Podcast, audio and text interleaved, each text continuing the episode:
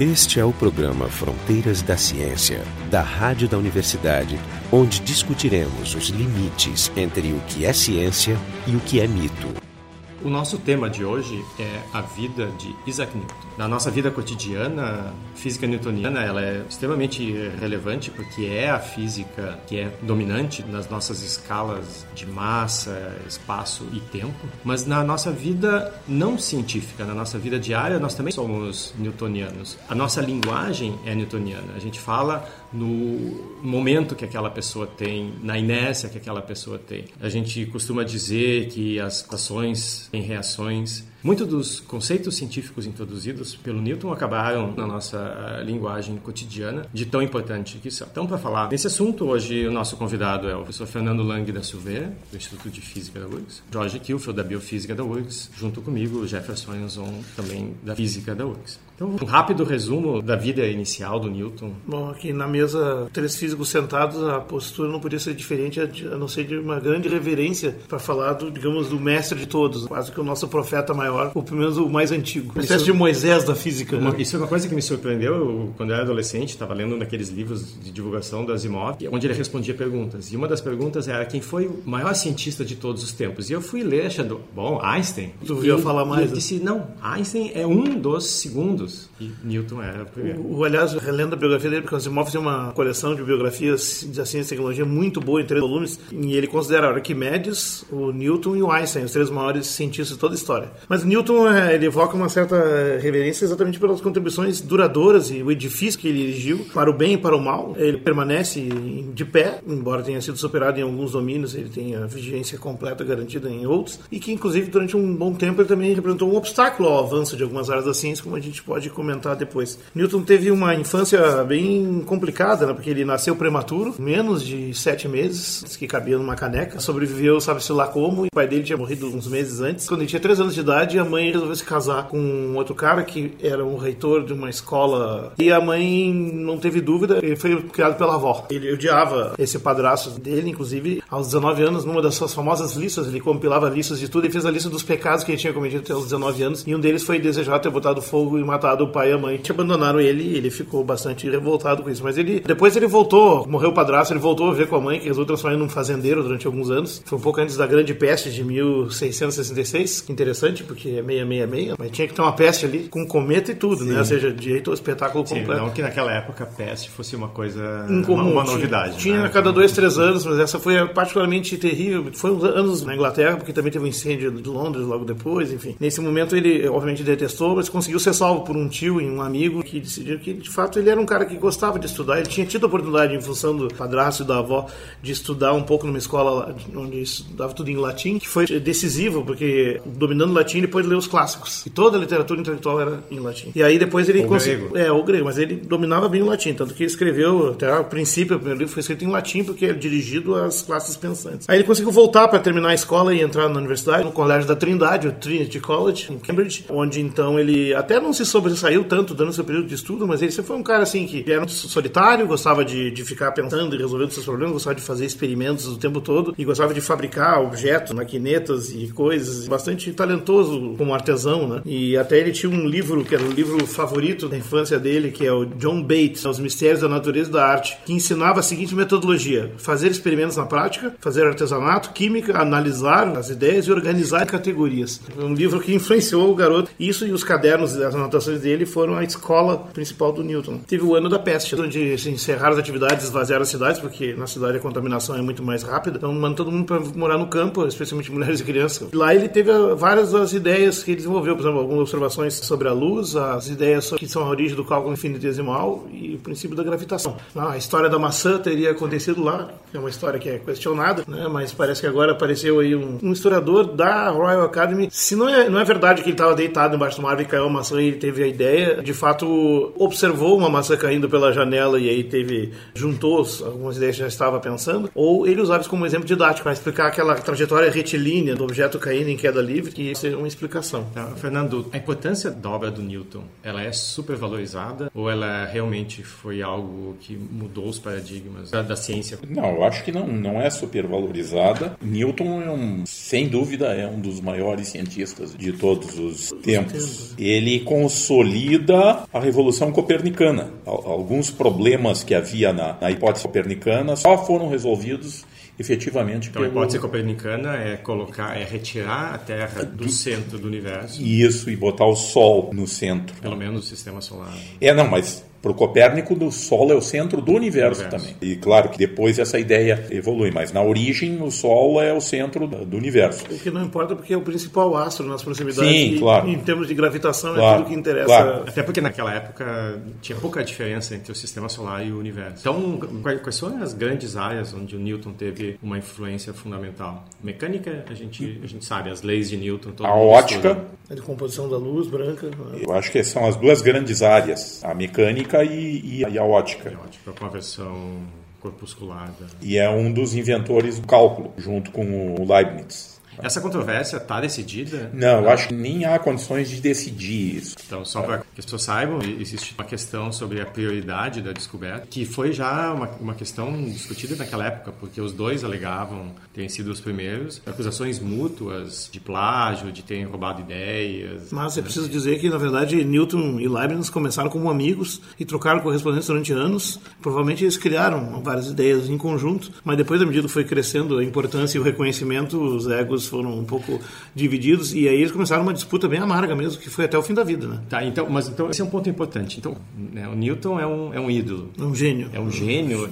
Então, é uma pessoa acima de todos os outros. Ele está sentado em, em ombros de gigantes. Né? É, foi o primeiro cientista enterrado na abadia de Westminster. Então, como uma pessoa como Newton acaba se envolvendo em picuinhas? Mas eu acho que Newton não é uma exceção né, sobre esse aspecto. Há, há muita discussão em outros momentos históricos claro, com outros cientistas. mas, mas quando a pessoa tem essa postura, tem poder que o Newton tinha naquela época, aí as coisas ficou mais complicado. Sim. Assim. Tava de, na época, ele chegou a ser presidente da Royal Society. Sim. Ele tinha outros desafetos, inclusive mais próximos do que o Leibniz, que era na própria Inglaterra, que é o John Hooke, que tinha sido da academia antes e também teria movido mundos e fundos contra o Newton, mas quando ele faleceu, ele morreu antes, era um pouco mais velho. Reza a lenda, até parece no episódio do Cosmos, que o Newton meio que assim, foi lá e se vingou e inclusive eliminou o único retrato que tinha do Hooke. Então a imagem dele não é mais conhecida, umas coisas assim. Mas enfim, a história da primazia em ciência, na verdade, é esse, talvez o caso do Leibniz e do Newton seja paradigmático. Era quando começava a ciência. E isso até hoje é o grande tema em ciência, quem descobre primeiro as coisas. E veja que eles começaram como colaboradores e terminaram como oponentes. Né? E ambos fazendo contribuições. É, então é importante dizer que a formulação conceitual, talvez Newton tenha chegado um pouco antes, ou junto, difícil decidir isso, mas uh, eles optaram por notações diferentes. Newton tinha um tipo de notação e a, o Leibniz elaborou a notação que viria a durar que é a que nós usamos hoje. E isso, inclusive, a anotação interfere na, no, na aplicabilidade, Sim. de forma que diz, não sei se é verdade, é que a partir disso, como, como virou uma questão nacional, nacionalista, então os ingleses ficaram com o lado de Newton e os alemães e a Europa continental do lado do Leibniz. Então, na Inglaterra não se adotou a notação alemã do Leibniz e que a matemática, o cálculo, inclusive, entrou num beco sem saída, ficou 100 anos atrasado. No continente, notoriamente, a matemática foi mais, mais desenvolvida. O Thomas Kuhn tem um artigo muito interessante interessante, exatamente mostrando a tradição racionalista, muito vinculada com a matemática, vigente no continente e na ilha, vigindo mais a abordagem empirista. E o Newton é, é um sujeito que vai é jogar nos dois times, pois porque é. o, o, Newton do, do Principia é o racionalista. Já o Newton do livro de ótica, ele, ele privilegia a abordagem experimental. Mas depois, pelo que eu recordo assim desse artigo interessante do Thomas Kuhn, depois do Newton, as matemáticas têm grande desenvolvimento na, no continente. É lá que a, gente, a ideia passou a existir. Né? Quem faz qualquer curso de cálculo aprende um, uma série de nomes e são todos eles, de um modo geral, franceses. Bom, mas isso é um pouco complicado porque existe uma lei que se chama Lei de Stigler que diz que as descobertas científicas elas levam o nome de outra pessoa, não a que descobriu. E essa lei não foi o Stigler que, que inventou, é outra pessoa. Aliás, diz que algumas das ideias do cálculo já estavam em Fermat algumas, claro, e outras têm raiz desde Sim. a Grécia Antiga, que é o problema do infinito. Mas interessante, já que a gente está falando do cálculo, é que o Newton não usa o cálculo para apresentar. No princípio, não. Isso. Até porque aí seria uma coisa que ninguém teria condições de entender. Porque, Sim, porque, porque é uma nova teoria mecânica e agora com uma nova matemática seria impossível. Ele tem que apresentar as suas ideias ainda na velha forma dos raciocínios geométricos. Axiomas, corolários, definições. Aliás, diz que é, imitando o livro do Euclides. Os Sim, mas isso se faz até hoje. Uma, uma versão mais sim. matemática, mas o que é diferente é, é, é, a, demonstração, é a demonstração. A demonstração é geométrica. geométrica. Tanto que nós não temos praticamente nenhuma condição de entender, entender hoje. hoje. hoje. Porque a, a, aparecem esquemas geométricos que para nós são. E dizem também que essa versão do princípio tem muitas falhas, até porque sabidamente ele, ele foi convidado, né? Pelo, foi uma aposta entre os inimigos dele, o Hulk, e, do, e um amigo, o Halley, Halley. Né, e o Rain, que é o lá que para resolver o problema, uh, enfim, o problema das áreas lá, que, que é o problema clássico e tal, se já tinha os elementos. E, o, e aí o, o, eles apostaram entre eles quem, quem ia resolver, inclusive o Rain ofereceu um prêmio. E o Hulk não gostava do, do Newton por causa da óptica e não sei o que, mas o, o Halley era amigo dele foi perguntou para ele: Não, eu tô tentando procurar aí um, uma forma de, sabendo que os corpos se atraem gravitacionalmente, obedecendo a lei do inverso do quadrado da distância, que tipo de trajetória isso vai definir? Aí o Newton respondeu sem pestanejar evidentemente uma elipse. Como assim, evidentemente uma elipse? Como é que sabe disso? Não, eu calculei. É, eu, calculei. eu calculei quando? Eu calculei na época da peste, 20 anos antes. É mesmo, mas então me passa esse material. Ele escreveu um manuscrito de nove páginas, deu para ele, e o Will Halley ficou louco e disse: Isso aqui tem que ser um livro. E essa é a origem do princípio. Né? É, porque naquela é. época as, as leis de Kepler já eram bem conhecidas. Sim mas elas não tinham embasamento teórico, eram baseadas em, em observações, mas não tinha uma teoria que explicasse o, o, mecanismo. E talvez isso tenha sido uma coisa importante do Newton, porque o que ele fez basicamente foi unificar o céu e a terra. Isso. É então, é pela ele... primeira vez. Aliás, pela, pela filosofia aristotélica que vigia até então, as regras e leis que regem a terra são diferentes das do espaço. Quando Newton disse que o que atrai a maçã para o chão é o mesmo que faz a luz em torno da terra, ele, ele derrubou tudo. Foi o fim, é um negócio. E o que é engraçado. Pontapé porque, no estômago. Porque hoje, quando a gente estuda, a gente separa de novo, né? A gente estuda uma, uma lei de gravitação que vale na superfície, um que é diferente da, da lei da gravitação que vale para os então a gente volta a dizer, não, não, porque realmente passa essa impressão de que são, são duas coisas diferentes, né? Quando Mas até, são... voltando à história da geometria, essa, essa tentativa pela geometria, o Newton era um admirador do Euclides, que até hoje é considerado um dos maiores livros de toda a história da, da ciência, pelo menos da matemática, e da perfeição dele, né? O mais perfeito. Mas as demonstrações que tem no princípio não são para nada perfeitas, tem bastante problemas, inclusive erros de precisão. E uma das partes que ficou mais frágil foi exatamente a lei da gravitação, que o primeiro cálculo que o Newton fez lá nos anos da peste, uns anos antes, não davam certo porque precisaria calcular a distância da Terra e a Lua, tinha que ter uma estimativa do tamanho da Terra e a distância da Lua, né, para fazer em diâmetros terrestres. E tinha erros nessas duas medidas e ele achou, o resultado ficou, como é que é, sete oitavas do valor real. Aí ele disse, isso é muito grande o erro e ele achou que estava errado a teoria, descartou ela por uns anos. Quando o Halley fez o desafio, já tinha dados de um cara chamado Picard, uma medida do tamanho da Terra, mais preciso, e ele refez e bateu ali bonitinho com três casas, não sei. Agora sim, agora vai. Esse é o Fronteiras da Ciência, nós estamos falando hoje sobre Isaac Newton. Vocês podem encontrar informações sobre esse programa no nosso site, que é o frontedaciencia.urgs.br. Mas o, o, Newton, a gente sabe que ele fez contribuições não somente para áreas científicas. O, o Newton foi uma pessoa que viajou muito pouco, tinha muito poucas interações sociais, então ele realmente tinha muito tempo para se dedicar à ciência. E a gente sabe que não foi só a ciência que ele gastou seu tempo. Então, quais foram essas outras áreas às quais ele se dedicou? Bom, em 1936, o Prêmio Nobel de Economia, o Keynes, compra um leilão um conjunto de manuscritos do Newton que ninguém dava nada por aqueles manuscritos, ninguém esperava encontrar nada de importante. Quando eles começam a estudar esses manuscritos, eles descobrem duas facetas do Newton que até ali praticamente estava desconhecida. Mas eram desconhecidas, esses documentos eles eram desconhecidos e não tinham publicado. Ou porque teve algum esforço explícito dos biólogos não, eu acho, de é, esconder? Acho que as ideias religiosas dele não eram compatíveis com a religião oficial na Inglaterra. Então, nesses manuscritos aparece duas vertentes diferentes do Newton que era desconhecida. É o Newton alquímico, muito envolvido com alquimia, inclusive alguns historiadores dizem que a chegada dele na lei da gravitação universal é graças as suas ideias Intuições alquímicas, quase místicas. Né? a possibilidade de um corpo agir sobre o outro à, à distância. E isso é inconcebível na, no racionalismo cartesiano. Aliás, o Newton é formado como cartesiano, porque, porque a, a física que se aprendia na época que o Newton estudou era a física cartesiana. Sim, onde o contato é É só a física do contato. Isso que é uma, uma coisa estranha, né? Ou seja, era uma física cheia de mistérios, porque o que tu podia, dois corpos colidirem um com o outro, passaram perto do outro, mas eles não influenciavam um no outro. Isso. Né? E aí ele tem a teoria do vortex, né? Sim, que, sim, que era sim. uma- um tour de force, mas não, não existia a explicação da gravidade que hoje nos parece tão natural. Sim, sim, sim. Mas então aparece essa versão alquímica e que, que parece ter sido muito importante para algumas ideias científicas do Newton. Ele tentou transmutar também em ouro algumas coisas. Essa pedra filosofal.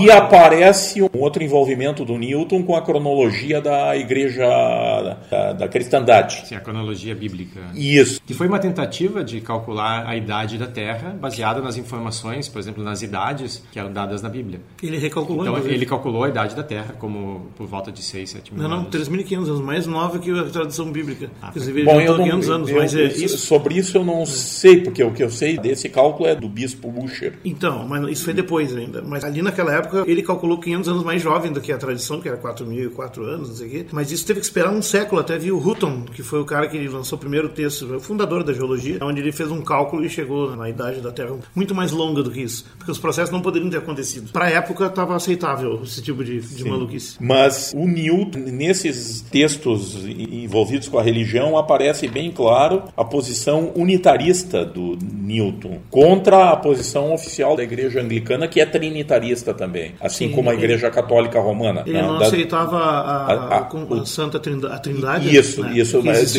O Deus Uno. E aí, então... E não aceitava também que Jesus era divino, Sim. ele era apenas humano. Foi muito divertido, porque ele passou 20 anos da vida dele como funcionário do Colégio da Trindade. Pois é. Trinity College. Pois ele é, mas fica, ó, então- Zip, né? É. Boquinha calada. Ele, para assumir a cátedra no Trinity College, o Isaac Berrow, que era o matemático que tinha fundado a cátedra lucasiana, ele, ele se retira para ir trabalhar com o rei e abdica da, da cátedra, e aí o Newton vai assumir essa cátedra. Mas as cátedras do Trinity College só eram assumidas por pastores anglicanos. Os, os cientistas que estavam ali também teriam que ser pastores anglicanos. Com essa descoberta de 36 dos textos do, do Newton, se entende melhor o que, que aconteceu, né? porque se sabia que o rei teria aberto a possibilidade para o Newton assumir sem ser pastor Ele abriu uma exceção. anglicano. Foi, inclusive, o argumento do, rei era dizendo assim: eu entendo que ele não tem a vocação, que o Barrow explicou para ele, não tem vocação para ser pastor. Eu entendo porque eu também não teria. E aí ele acenou e parece Sim. que aí acabou com essa tradição. Porque havia muitas mudanças. Aí, primeiro era mais ortodoxo, depois menos. Depois teve o governo do Crom- Cromwell antes disso, que foi mais fundamentalista. E, e teve restauração. Tem vários momentos em que a religiosidade subia e descia em rigor e cobrança, né? Se vê por esses documentos de 36 que eh, possivelmente ele não assumiria se fosse mantida a necessidade de Não só não assumiria, como ia ser preso por heresia, provavelmente. Que era, essa heresia era conhecida como arianismo também, né? É. de negar a trindade e a santidade de Jesus. Que, aliás, ele, ele nunca contou porque sabia que podia Claro, ser perseguido claro. e ido para o exílio. Mas, no fim da vida dele, com mais de 70 anos, ele ficou muito amigo do John Locke, que é um cara da política, da história e tal. E eles trocavam muito ideias. E o John Locke eh, conheceu, então, essa faceta dele. E ele teria estimulado ele a divulgar as ideias dele. E aí ele decidiu publicar uma versão traduzida no exterior para ver o que, o que acontecia. E aí ele caiu a ficha depois que ele autorizou isso, já tinha mandado o manuscrito para lá. Caiu a ficha que ele ia ser mandado para o exílio e aí ele foi correndo atrás, procurou o editor e pagou para ele não publicar. Esse foi o primeiro caso de um editor que ganhou mais para não publicar um livro que para publicar. E se safou de ser conhecido. Como esse manuscrito circulou e algumas pessoas leram, talvez não fosse segredo absoluto essa história. Mas a prova final na mão do Newton só apareceu mesmo em, nesses manuscritos do, do Keynes. Nessa, Diz que na tem época, 2 milhões de palavras escritas. Ele escreveu é, sobre, mais- sobre esses assuntos. Muito mais, mais, que todo o resto. mais sobre esses assuntos do que sobre mas é, Dez vezes mais. é. A, a dúvida que eu tenho é se naquela época, qual era a, distinção que já existia entre alquimia e química? Elas ainda eram confundidas? Elas ainda eram Não a existia mesma química. disciplina? Eu acho que ainda não. Ou seja, não é, na, na época não era considerado pseudociência.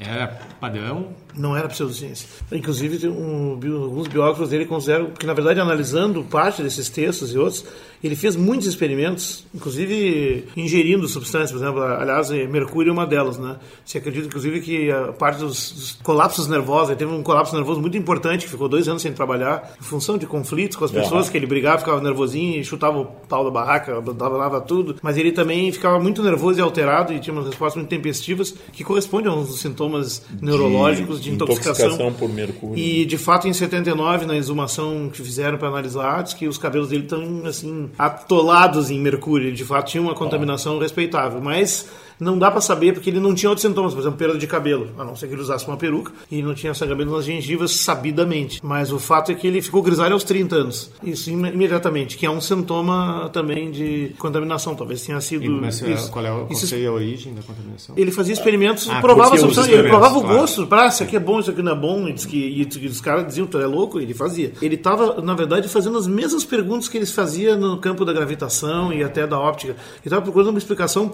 fundamental da natureza. E como naquela época a química não existia química. A alquimia é a origem da química, num certo sentido. Ele estava tentando entender o muito pequeno. Então a gravitação, ele estava falando de um mundo muito grande para fora da Terra. E ali estava falando do muito pequeno. Mas veja, átomos eram conceitos de Demócrito no máximo. Ele já na teoria da luz, ele resgatou, inclusive consolidou com força da influência dele, a teoria corpuscular da luz, que é contra quase todos os outros grandes pensadores da época, inclusive as evidências. Embora ele tinha uma evidência muito boa, né? Que os que defendiam que a luz era, era onda, é, tinham um furo para explicar, que é o Sim. fato de que o som contorna os objetos completamente e a luz não faz isso. Mas isso é, pode ser só um descuido nos experimentos, porque o som se reflete de forma mais adequada no meio e a luz nem tanto. Só isso. Mas enfim, o fato é que o, o, o Newton ele estava talvez eh, tentando procurar uma compreensão sobre a matéria e pela via mística e também por várias outras coisas. Na história da Bíblia também ele acreditava numa teoria do livro como é que se chamava? É uma teoria que diz que os sábios da antiguidade teriam recebido de Deus a explicação de tudo. E isso teria se perdido com o tempo. Ele estava tentando resgatar ela cifrado lá no meio,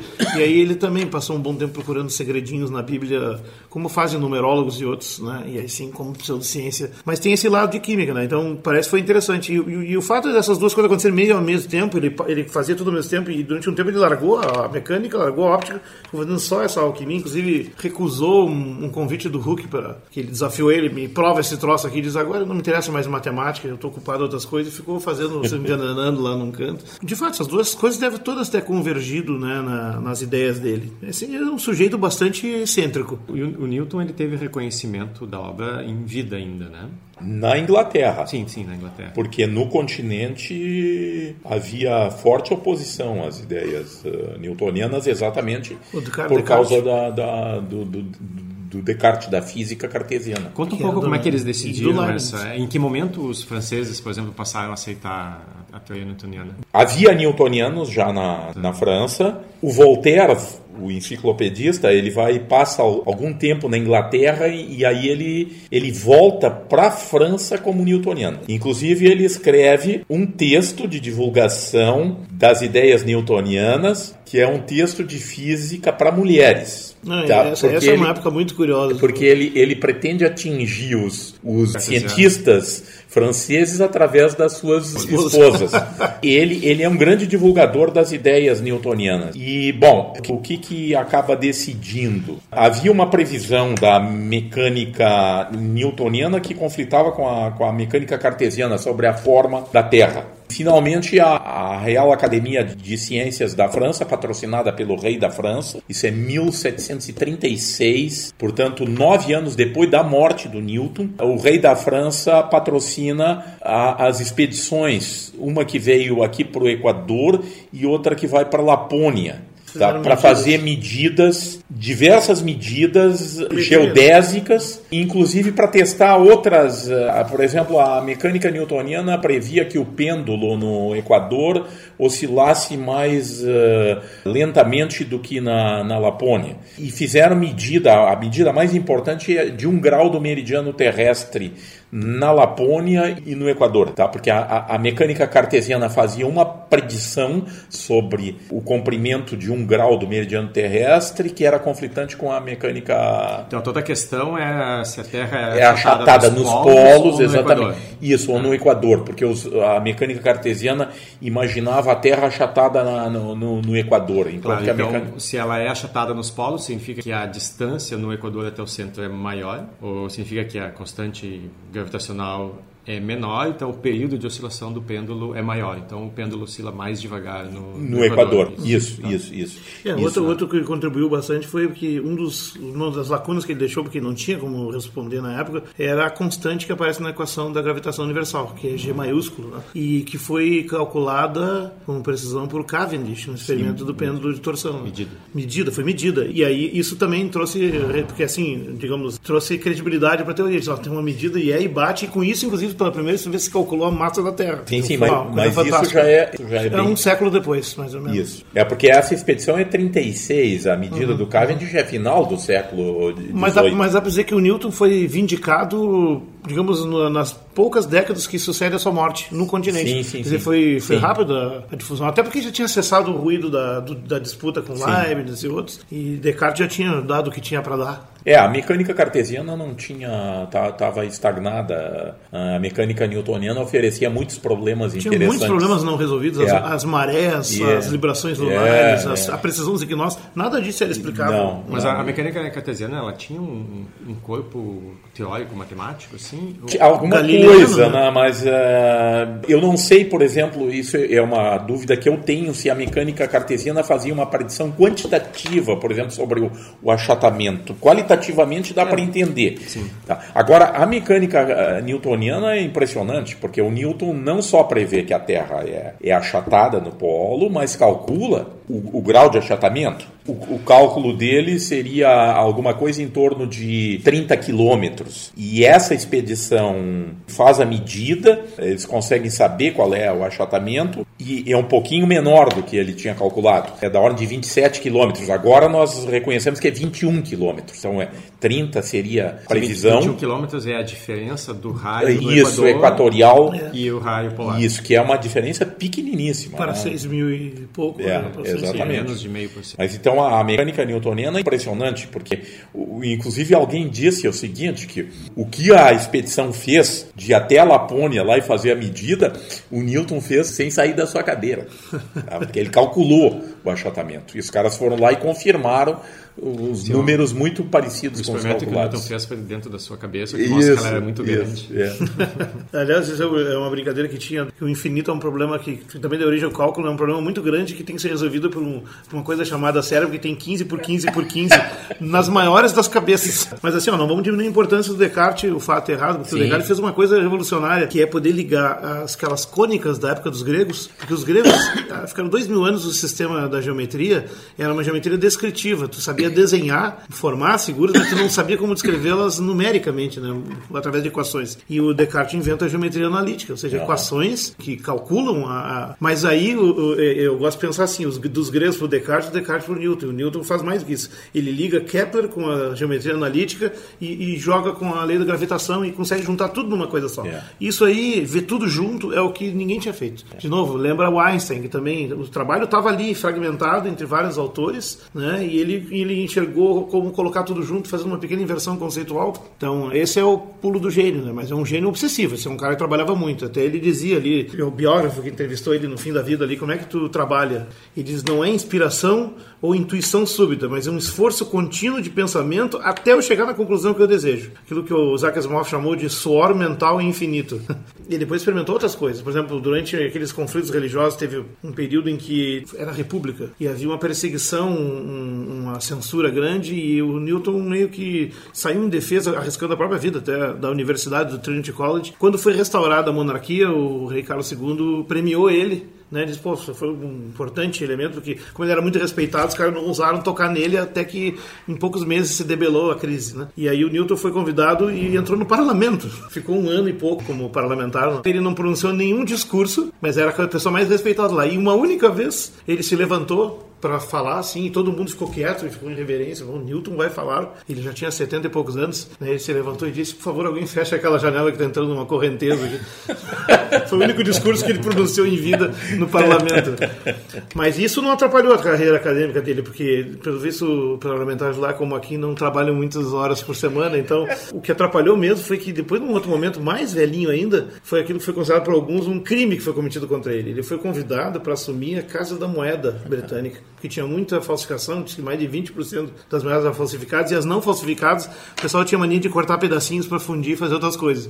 Então, na Europa inteira, ninguém aceitava a moeda inglesa. E aí ele foi, eu disse, deixa que eu resolvo. E ele se dedicou a perseguir os falsificadores. Diz que ele mandou 27 para forca, assim. O cara era terrível. Inclusive, o mais importante falsificador, que era amigo do rei, e quase colocou um substituto do Newton. Ele ia botar um cupincha dele no lugar do Newton e ia assumir a presidência da Casa da Moeda, a raposa cuidando do, do galinheiro, e ele desafiou o Newton, disse o Newton fraudava. Aí o Newton ficou puto, né? Foi lá, começou a levantar dados, montou um dossiê em dois anos e mandou o cara para a forca. E nesse período ele parou de fazer ciência. Ele ficou uns... Inclusive, abandonou de fazer a revisão, a segunda edição do princípio, que é um problema, porque ele foi desafiado a fazer porque tinha vários matemáticos que queriam reescrever melhor e tinha como fazer melhor, mas ele não deixava, ele não deixa que eu faça, só que ele não fez, que é uma pena para mostrar como essa reverência tinha justificação, mas ao mesmo tempo também talvez tenha sido um pouco excessiva. Voltaire estava na Inglaterra quando, quando Newton morreu e assistiu toda aquela comoção, o fato de ser enterrado na, como chefe de Estado. Como chefe de Estado, no Abadia de Westminster, né? E ele escreveu lá, uma das coisas que marcou assim, né? os britânicos honram um matemático